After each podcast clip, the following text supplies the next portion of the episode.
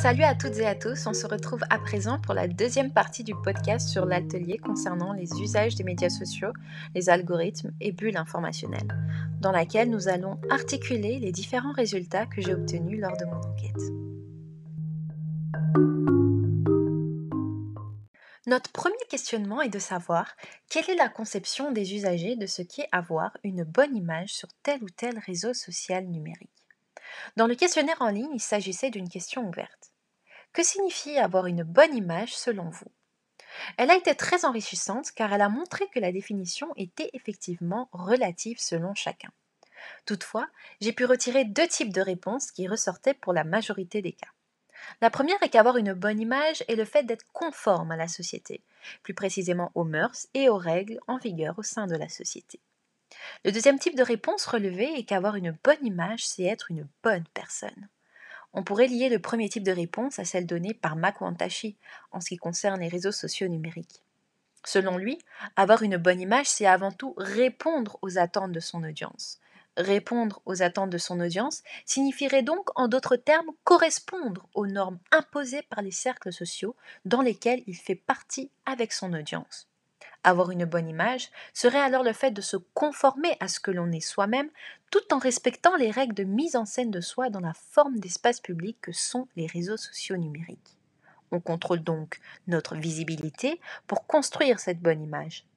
Cependant, quelles sont ces normes auxquelles nous devons correspondre pour acquérir cette bonne image? On entre enfin dans la partie plus qu'importante car c'est ici que j'aimerais vous ouvrir les yeux. Notre deuxième questionnement est de comprendre le lien entre le fait d'avoir une bonne image et les algorithmes. Plus précisément, si avoir une bonne image est une manière de se conformer ou de correspondre à la société, qu'en est-il de l'influence des algorithmes qui définissent ce qu'est la société? Avant tout, qu'est-ce qu'un algorithme? Selon le Robert, un algorithme est un ensemble de règles opératoires propres à un calcul. Je ne sais pas si vous avez déjà eu l'occasion de visualiser le film documentaire intitulé Derrière nos écrans de fumée, et si ce n'est pas le cas, je vous invite tous à le faire. Il est accessible sur Netflix. Joignons l'utile à l'agréable. Ce docu-fiction traite de la question des algorithmes, leur fonctionnement, mais surtout les enjeux en présence. Les intervenants, qui sont des anciens décideurs, ingénieurs ou créateurs chez Facebook, Google, YouTube, Twitter ou Pinterest, ont expliqué que ces algorithmes ont une incidence sur notre activité numérique et qu'ils ont leur propre façon de fonctionner. Nous avons l'impression de contrôler ce que nous faisons sur les réseaux sociaux numériques, mais en réalité c'est une illusion. L'un des intervenants a comparé leur fonctionnement à de la magie. Selon eux, les grands groupes numériques utilisent cela pour faire en sorte que les usagers restent le plus longtemps possible sur leur plateforme, car nos données personnelles, à plus forte raison notre attention, leur apportent de l'argent. Nous sommes donc enfermés dans des bulles, et ainsi nous demeurons dans notre propre réalité et celle de ceux que nous suivons, jusqu'à penser qu'elle est unique et générale. Par conséquent, nous sommes influencés par nos croyances personnelles et par les interactions que nous réalisons. Ce qui fait autorité sur les médias sociaux, ce sont les contenus qui ont de la réputation. Un auteur nommé Camille Alloin évoque, je cite, un glissement de la notion d'autorité vers celle de réputation, ou encore la notoriété devient facteur de l'expertise. Cette réputation est formatée par la manière dont les individus se mettent en scène, et dont ils assurent la bonne image de soi. L'autorité qui est ainsi donnée à certaines informations par la réputation occasionne ensuite que ces informations soient recommandées plus que d'autres par des bulles caractérisées comme étant filtrantes. Il y a donc un classement dans lequel les contenus présentés en premier lieu sont ceux avec lesquels nous avons au préalable interagi. Lors de mon enquête auprès des jeunes, j'ai observé que 61% des répondants pensent que les algorithmes transforment notre manière d'agir sur les réseaux sociaux numériques et qu'ils ont donc une incidence sur notre comportement. Cela fait une quantité non négligeable de jeunes conscients des enjeux en présence. Ces enjeux, j'ai pu également prendre conscience de leur ampleur lors de mon enquête par observation du réseau social. Instagram a la capacité de voir les comptes avec lesquels nous sommes le plus ou le moins en interaction, c'est-à-dire avec lesquels nous partageons, aimons, commentons ou sur lesquels nous regardons longuement l'activité.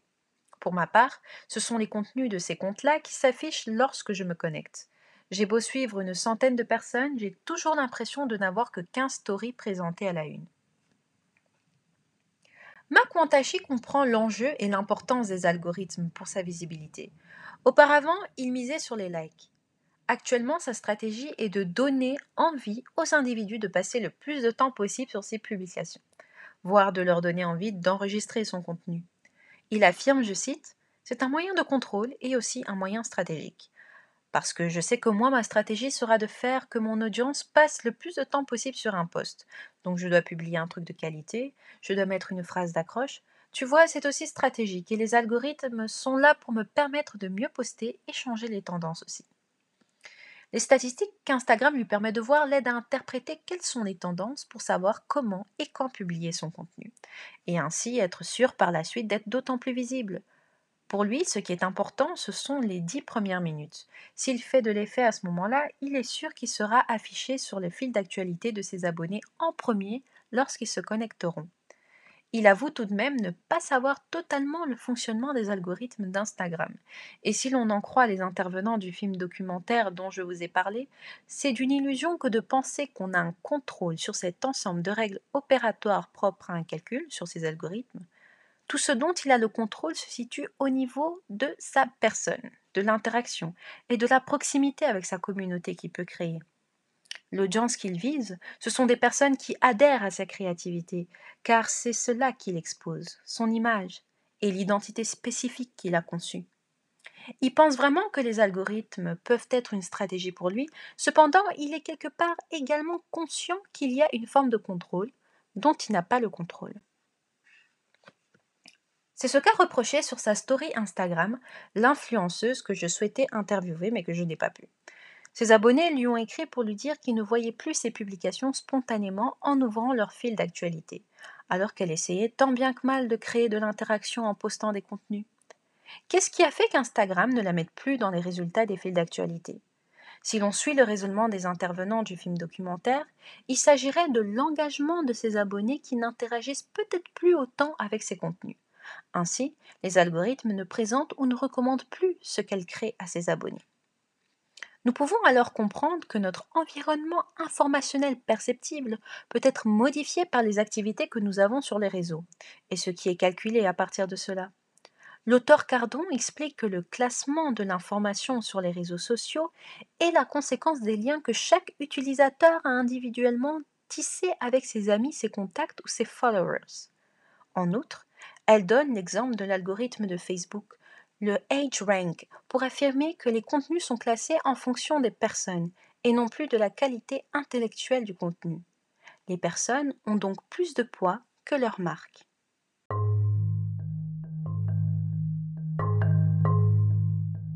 Nous arrivons à présent à la fin du deuxième épisode.